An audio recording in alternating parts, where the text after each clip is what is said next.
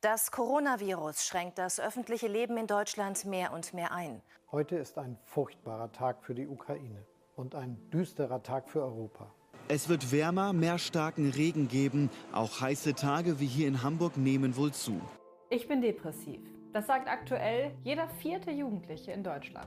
Der oberste Gerichtshof der USA hat das liberale Abtreibungsrecht gekippt. Klimawandel, Maske tragen, Querdenken statt Klardenken, Depression und Wirtschaftskrise. Aber dabei bitte Abstand halten. Nicht erst seit dem Ausbruch der Corona-Pandemie Anfang 2020 ist die Welt, wie wir sie kannten, aus den Fugen geraten.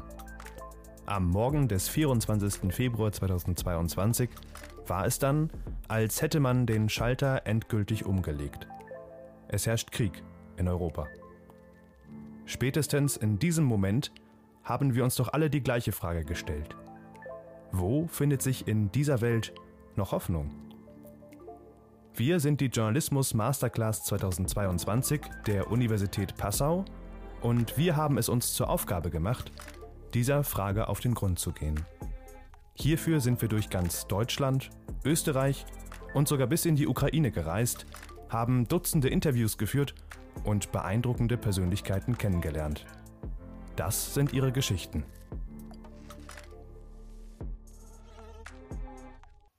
Hi, ich bin Franzi und für meinen Hoffnungsfunken bin ich nach München gefahren. Stell dir für einen Moment vor, du sitzt seit Jahren im Gefängnis für eine Tat, die du eigentlich gar nicht begangen hast. Und die einzige Chance, die du hast, ist ein Wiederaufnahmeverfahren. Ich habe in München die Anwältin Dr. Caroline Ahnemann getroffen, denn sie ist unter anderem für Wiederaufnahmen zuständig.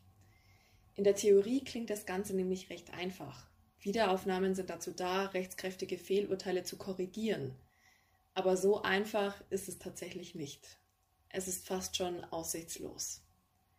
Darüber und über Ihren Beruf im Allgemeinen spreche ich heute mit ihr. Hallo Frau Ahnemann, danke, dass Sie sich die Zeit nehmen. Gerne. Was ist denn überhaupt die Schwierigkeit von Wiederaufnahmeverfahren und somit allgemein die Schwierigkeit bei der Aufdeckung von Fehlurteilen? Die Schwierigkeit ist erstmal das entsprechende Material zu beschaffen, um ein Wiederaufnahmeverfahren anleiern zu können.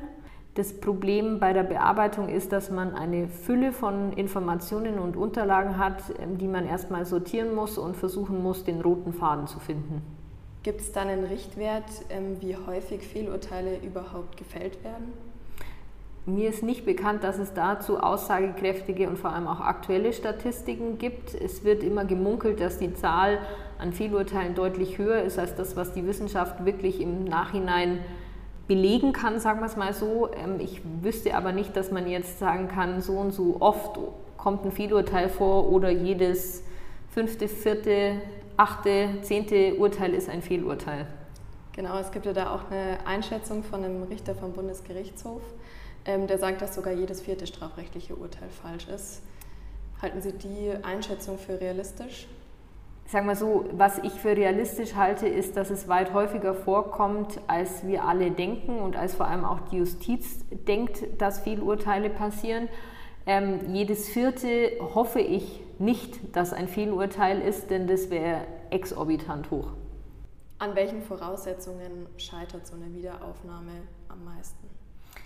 Das Problem ist, dass die Wiederaufnahme nach dem Willen des Gesetzes eben, ich sage jetzt mal, das letzte Mittel ist, um ein Urteil zu korrigieren.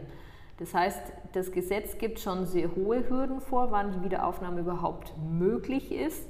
Und dazu kommt, dass dann die Rechtsprechung diese Hürden noch weiterentwickelt hat und den Korridor, wann man eben überhaupt eine Wiederaufnahme anstreben kann, damit sehr eng gemacht hat. Das Problem ist, dass man versucht auszusortieren zu einem sehr frühen Stadium, wann hat eine Wiederaufnahme voraussichtlich Erfolg und wann hat sie voraussichtlich keinen Erfolg. Und meines Erachtens passiert das viel zu früh, nämlich zu einem Zeitpunkt, wo man eigentlich noch nicht weiß, was die neu vorgebrachten Beweise überhaupt mal erbringen werden. Wie realistisch ist dann überhaupt eine Wiederaufnahme für die Opfer von Fehlurteilen? Ich fürchte, dass man sich als Verurteilter immer davor hüten muss, ähm, viel Hoffnung in ein Wiederaufnahmeverfahren zu setzen, denn erfahrungsgemäß scheitern die meisten. Man muss es vielleicht fast andersrum sagen, wenn mal eines Erfolg hat, ist es die absolute Ausnahme. Vermutlich für die Betroffenen eine sehr ernüchternde Erfahrung, ja. ja. Genau, aber was müsste sich denn da rechtlich ändern, damit sowas einfacher wäre? Ich glaube, der Gesetzgeber könnte die Hürden klarer definieren und damit aber auch heruntersetzen. Ich meine, dass aber vor allem das Verständnis der Justiz sich ändern müsste und dass man einfach bereit ist, sich in den eigenen Reihen kritisch zu hinterfragen, Fehler aufzudecken und damit aber auch dazu zu lernen. Weil nur so kann man, glaube ich, für die Zukunft dann Fehler vermeiden. Das gilt eigentlich unabhängig davon, ob es jetzt ein strafrechtliches Urteil ist oder was auch immer. Aber das gilt, glaube ich, im gesamten Leben. Nur wenn man in der Lage ist, kritisch zu sein und sich zu hinterfragen, kann man dazu lernen. Weil Sie gesagt haben, die Hürden müssten herabgesetzt werden. Was sind denn so die Haupthürden? Kleines Beispiel, wenn ich als Antragsteller mich auf einen Zeugen berufe, der mir gegenüber jetzt etwas gesagt hat, was er früher noch nicht so gesagt hat, dann muss ich als Antragsteller in der Wiederaufnahme darlegen, warum er das jetzt so sagt, dieser Zeuge, und warum er es nicht früher gesagt hat. Im Zweifel spricht dieser Zeuge aber nicht nochmal mit mir und ich werde ihn auch nicht dazu bringen können, mir das sagen zu müssen, denn dafür fehlt mir auch die rechtliche Handhabe. Und dann scheitere ich da schon an so einem formellen Punkt, dass ich nicht in der Lage bin zu erläutern, warum der Zeuge jetzt etwas anders sagt, wie er es damals gemacht hat. Da bin ich der Meinung, das ist aber auch nicht die Verantwortung und auch nicht der Job des Antragstellers. Das kann er auch gar nicht leisten, wie auch. Welche Probleme ergeben sich jetzt neben diesen rechtlichen Hürden? Ich würde sagen, das größte Problem in der Praxis ist, dass die Leute über zu wenig finanzielle Mittel verfügen, um Urteilsfeststellungen hinterfragen zu können. Das ist eben meistens verbunden mit in Auftrag gegebenen Sachverständigengutachten, die dann eben wiederum Geld kosten. Und wenn ich als Antragsteller in Haft bin, keinen Zugang zu Informationsquellen habe und vor allem über keinerlei finanzielle Mittel verfüge, dann ist die Hürde der Wiederaufnahme schon für die meisten, fürchte ich, unerreichbar. Das heißt, die Kosten anfangs trägt auf jeden Fall der Antragsteller, sprich der Inhaftierte. Im Normalfall, nach meiner Erfahrung, ja. Ich habe es noch nicht erlebt, dass die Staatsanwaltschaft zugunsten eines Verurteilten von sich aus oder von Amts wegen jetzt groß nochmal Untersuchungen in Auftrag gegeben hätte. Das mag im Einzelfall vorkommen, mir ist keiner bekannt. Jetzt ist ja so, dass, ähm, das haben Sie ja auch selber schon gesagt, dass die Chance, dass Wiederaufnahmeverfahren gelingen, verschwindend gering mhm. ist. Ähm, warum haben Sie sich dann eigentlich trotzdem für diesen Bereich entschieden? Steckt da auch eine persönliche Motivation dahinter? Mhm. Für mich war Motivation tatsächlich ein Verfahren, das ich als Studentin schon begleitet habe, beziehungsweise noch bevor ich mich überhaupt fürs Jurastudium offiziell entschieden hatte, ähm, als ich Praktikantin war. Und das Verfahren hat mich lange verfolgt. Das halte ich bis heute für ein Fehlurteil. Und ähm, das war ein Motor, mir die Frage zu stellen, wie kann man ein Urteil, von dem man der Meinung ist, dass es falsch ist, im Nachgang noch korrigieren. Und da bin ich auf das Feld der Wiederaufnahme gestoßen und ähm, das fasziniert mich tatsächlich bis heute, in Verfahren, die abgeschlossen sind, zu wühlen, wenn man so will, und zu versuchen, die noch mit unbedarftem Blick sozusagen zu hinterfragen. Und weil jetzt auch die Chance so gering ist, ist ja die Chance auch hoch, dass ähm, Sie quasi vor Gericht scheitern. Mhm. Was macht das mit Ihnen? Das ist frustrierend. Das ist aber im Alltagsleben eines Strafverteidigers ähm, häufig so, dass man mit seinen Argumenten nicht überzeugt. Damit leben wir sozusagen jeden Tag.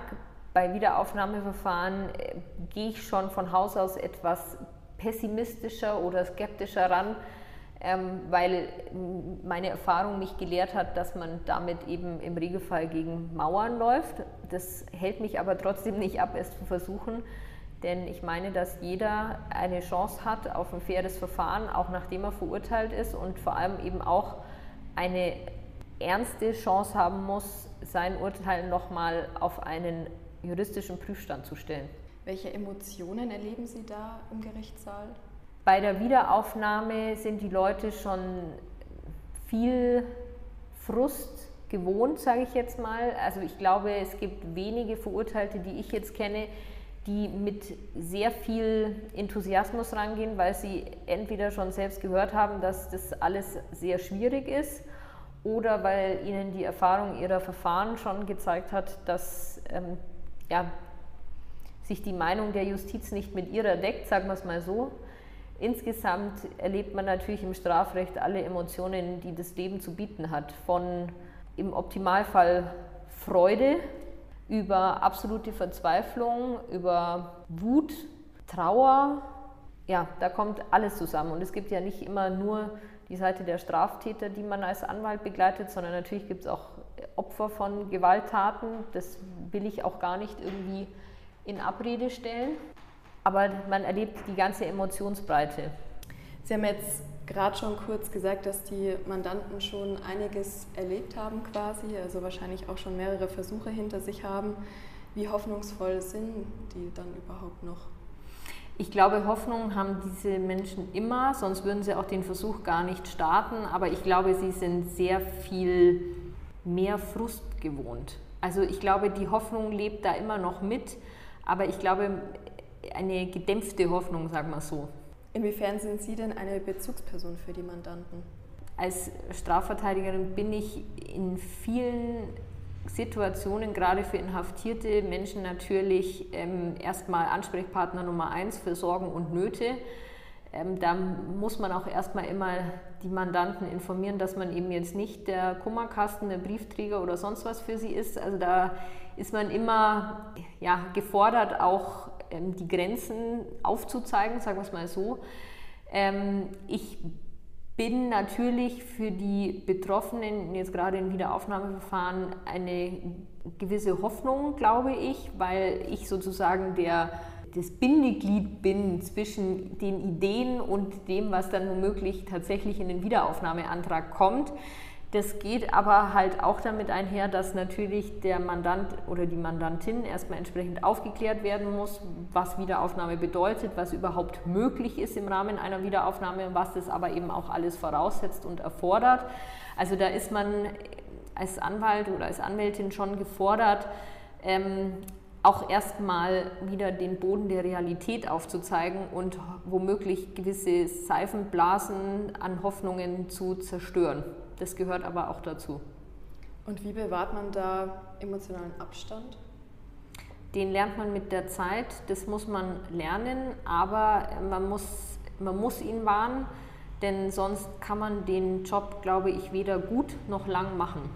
Welcher Fall, Sie haben vorhin schon kurz einen angesprochen, aber vielleicht auch aus der Berufslaufbahn dann selber, welcher Fall blieb Ihnen im Gedächtnis? Also bei den Wiederaufnahmeverfahren sind eigentlich alle Verfahren für mich sehr präsent. Es ist jetzt auch nicht so, dass ich nur Wiederaufnahmeverfahren mache, sondern ich mache schon auch normales Instanzverteidigen, wenn man so will.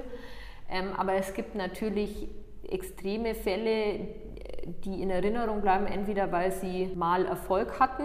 Das sind die, die in Erinnerung bleiben, wenn man eigentlich wenig Hoffnung hat und dann doch Erfolg hat. Es sind aber natürlich auch die Fälle, wo man besonders ähm, viel Engagement reingelegt hat, weil man der Überzeugung ist, dass es tatsächlich ein Urteil ist, das der Korrektur bedarf. Und wenn man damit scheitert, ähm, das ist schon auch sehr prägend. Können Sie da thematisch ein Beispiel nennen? Das sind bei mir jetzt, also ich hatte Erfolg in einem Verfahren, da ging es um das Handeltreiben mit Betäubungsmitteln. Das führte zur Wiederaufnahme des Verfahrens. Das ist eben ein vom Umfang her jetzt kleines Verfahren gewesen, das jetzt auch nicht eine Riesenstrafandrohung hatte, aber das blieb eben aufgrund des Erfolgs in Erinnerung. Ansonsten sind es ähm, vor allem große Verfahren aus dem Kapitalbereich, sprich Tötungsdelikte, ähm, wo viel Hirnschmalz reingeflossen ist und viele Gedanken und viel Zeit ähm, an Überlegungen, wie man ein Verfahren kippen kann, ähm, das dann aber letztlich gescheitert ist. Was mich noch interessieren würde, der Fall, warum Sie sich quasi überhaupt für den mhm. Beruf entschieden haben. Mhm. Um was ging es da? Das war auch ein Tötungsdelikt, da ging es um den Vorwurf des Mordes. Da soll ein junger Mann eine Verwandte erschlagen haben. Das Verfahren hat mich doch in meiner Ausbildung oder vielmehr auch auf dem auf der Überlegung, ob das mit dem Jurastudium überhaupt das Richtige für mich ist, sehr geprägt. Ich wollte eigentlich nie Strafrecht machen, aber das war dann so ein Erlebnis, das mich geprägt hat und ähm, das bei mir die Leidenschaft für Strafrecht geweckt hat, sagen wir so. Das war ein Wendepunkt. Ja, das war es definitiv. ähm, haben Sie aber dann auch schon mal einen Fall abgelehnt? Ja. Also es gibt, es gibt Anfragen, wo ich von Haus aus sagen muss, dass ich keinerlei Ansatzpunkt sehe für eine Wiederaufnahme, ähm, weil ich nicht sehe, was man da neu ins Feld führen könnte, außer jetzt einer bloßen Aussage des Verurteilten, die mir aber in der Wiederaufnahme im Regelfall nicht so viel bringt. Also ich habe schon diverse Verfahren abgelehnt, auch abgelehnt, wenn die Verurteilten, und das waren in dem Fall tatsächlich sämtlich Männer, wenn ich jetzt es richtig im Kopf habe, wenn die Leute nicht geschafft haben, mich zu überzeugen. Also wenn ich das Gefühl habe, da erzählt mir einer etwas, ohne dass er mich überzeugen kann und ich bin als Verteidigerin ja immer ähm, nicht so kritisch, sagen wir es mal so, wie es vielleicht ein Staatsanwalt oder ein Richter ist. Äh, aber wenn die Leute nicht es schaffen, mich zu überzeugen, warum das Urteil falsch ist, dann macht es selten Sinn, dass man sich genauer damit befasst. Aber gibt es dann auch so Thematiken, wo Sie sagen, nee. das würde ich nicht machen? Also ich bin insgesamt bisher in, in Straftaten mit politischem Hintergrund ähm, nicht befasst gewesen. Ich, da könnte ich mir vorstellen, dass ich womöglich sage, da habe ich Hemmungen. Aber ansonsten aus dem klassischen Kernstrafrecht ähm, gibt es jetzt nichts, was ich von Haus aus irgendwie ausschließen würde. Unser Podcast dreht sich ja vor allem um das Thema Hoffnung, auch unser Projekt im Allgemeinen. Deswegen würde ich Sie gerne abschließend noch fragen, was gibt Ihnen ganz persönlich Hoffnung? Woraus schöpfen Sie Hoffnung? Hoffnung schöpfe ich, die ja auch Organ der Rechtspflege bin, daraus, dass wir in einem Rechtsstaat leben, ähm, der jedem Betroffenen die Möglichkeit an die Hand gibt, ähm, ein Urteil, von dem er überzeugt ist, dass es nicht richtig ist, eben nochmal zu hinterfragen. Und ich glaube, dass der Rechtsstaat dem Grunde nach funktioniert oder funktionieren kann, wenn alle, die daran beteiligt sind, ihr Bestes tun. Das gilt jetzt sowohl für Seite der Polizei als auch für die Seite der Staatsanwaltschaft als Ermittlungsbehörden. Das gilt für die befassten Richter, aber eben auch für die befassten Anwälte oder Strafverteidiger. Ähm, und wenn da jeder sein Bestes dazu beiträgt, dann glaube ich schon, dass es funktionieren kann. Und der Glaube daran, dass es funktionieren kann, der macht mir schon auf Hoffnung. Dann vielen Dank für dieses interessante Gespräch. Gerne. Ehrlich gesagt würde ich die jetzige Regelung bezüglich Wiederaufnahmeverfahren und somit die Situation für falsch Verurteilte fast als hoffnungslos bezeichnen. Ich glaube, man kann sich gar nicht vorstellen, wie frustrierend und aussichtslos das sein muss. Mein persönlicher Hoffnungsfunke an dieser Geschichte ist aber dennoch, dass es Menschen wie Caroline Ahnemann gibt, die in ihrem Beruf nicht nur ihren Beruf sehen, sondern gleichzeitig die Chance, etwas zu bewirken und etwas zu verbessern. Gerade beim Thema Wiederaufnahme und gerade im Sinne der Unschuldigen schenken solche Menschen Hoffnung. Vielen Dank, dass ihr in dieser bewegten Zeit kurz innegehalten und uns zugehört habt. Hoffnungsfunken ist nur ein Teil unseres Projekts Hoffentlich. Solltet ihr also nicht ohnehin über unsere Website auf diesen Podcast gestoßen sein, folgt dem Link in der Folgenbeschreibung. Hier findet ihr außerdem auch alle Quellen der zu Beginn dieses Podcasts eingespielten Beiträge, bei welchen es sich um Zitate aus Sendungen außerhalb des Projekts der JMC handelt. In diesem Sinne, macht's gut und verliert nie die Hoffnung.